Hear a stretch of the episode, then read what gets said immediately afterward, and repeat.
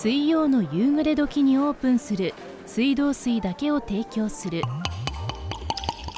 水飲みバー。マスターが手慣れた手つきでグラスに水道水を注ぎ。カウンターに置く。神戸でエシカルな生き方。サスティナブルな暮らしを送る人たちが神戸の水道水を飲みにマスターを慕って来店します。少し覗いてみましょう。水飲みバー今夜のお客様は神戸市にあるウッドデザインのコミュニティシェアウッズで代表を務める山崎正夫さんです。六甲山には植林された森がたくさんありますが人が手入れをしないと山は荒れてしまいます。山崎さんはこうした六甲山の森林資源を流通させ木材の地産地消サイクルを構築することで森を育て守りさらに地域の暮らしに生かす活動のコーディネートをされています。水飲みバー presented by 神戸市水道局。マスターこんばんは。やあ山崎さんいらっしゃい、えー、今夜は何なさいますか？えー、たまにはちょっと変わったところでですねハーブ香る水道水これお願いします。かしこまりました。山崎さんお目が高いですね。水道水の癖を和らげるレモンの輪切りとローズマリーを使ったシンプルなフレーバーウォーター。ではこちらがハーブ香る水道水です。じゃあ乾杯しましょうか。はい。乾杯。バイどうですか？いや美味しいですね。ありがとうございます。あそうそう。山崎さんって六甲山の木で家具や鉛筆などを作っているって聞いたんですけど。はいそうなんです、うん。まあ、六甲山の山の手入れで、まあ、出てきた木材はいを使って、まあ、うんものづくりを、いろんなものを作ってるんですけどもともと六甲山って明治の後半までは、うん。あの木があんまり生えてない萩山だったっていうのは意外と知らない人がえーえそうそうだったんですか？多くて。でもまああの木がないとやっぱり水害が絶えないのあでー確かに。明治期にあの植林をしてるんですね。植林をして、すごい本数を植えた事業がありまして、はいはい。でそれがまあもう100年以上経ってですね、うんうんうん。今度はまあ木が大きくなりすぎて、うん木を切っていかないといけないということで、今はい。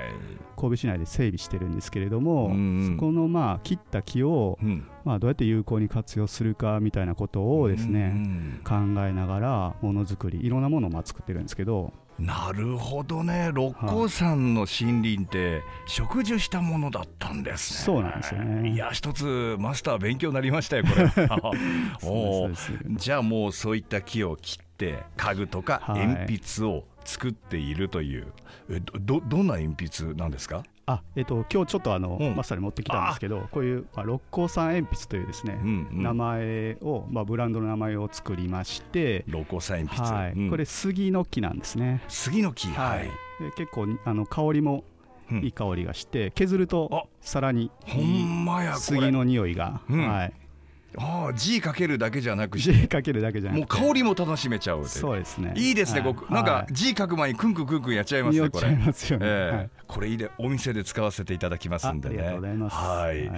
じゃああの木材を加工する工房とかも構えていらっしゃるんですか？そうですね、うんうんうん。工房はあの兵庫区というところにありまして、はい。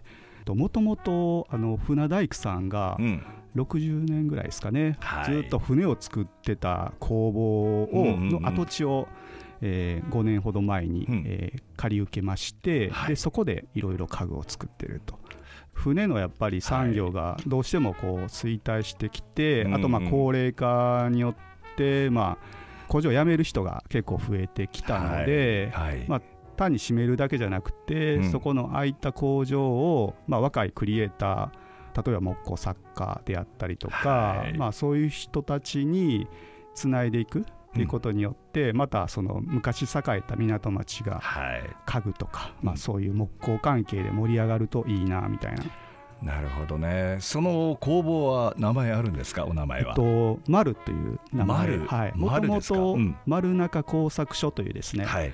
と屋号の船工房がありまして、でその丸中の,、うん。あの丸を取って丸って普通なんですけど、いやいやいやでも以前の屋号を大切にされるっていうことはいいですね、そうなんですうん。あの海海ともかけてます。まああ AR まあはい。まあね。ははいいはい。はい。あのーまあその木材関係の商社のサラリーマンをしてまして、はい。まあ、輸入木材を扱ってたんですけど、うん。ふと考えるとその輸入木材が悪いわけじゃないんですけど、うん。そこに木があるのになんでそこの山の木を切ってうん。ものづくりができないんかなと思って、まあ、そういうところから発想でそのうん。知り合いと有志でですね、はい。材木関係の知り合いとですねカホンっていう打楽器があるんですけ花ど、本ねありますね。うんうん。まあ、木の箱なんですよね、はい。あの椅子のようにこうちょっと座ってこう巣箱みたいな感じ巣で、ね、箱みたいな感じで座っって叩く、まあ、パーカッションというか太鼓があるんですけど、うんそれを間伐材で作ろうというプロジェクトをはい。10年ほど前に始め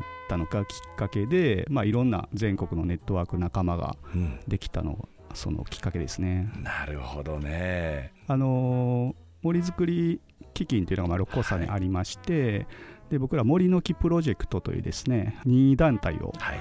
えー神戸市公園緑化協会さん等とあの作っておりまして、うんうんそこで活動する、まあ、ワークショップなり、えーうんうん製品なりの一部を、えー基金に寄付するという活動をしています。ねえ素晴らしい活動ですね。ありがとうございます。いやー今日勉強になりました。いえいえ。うん。あれ？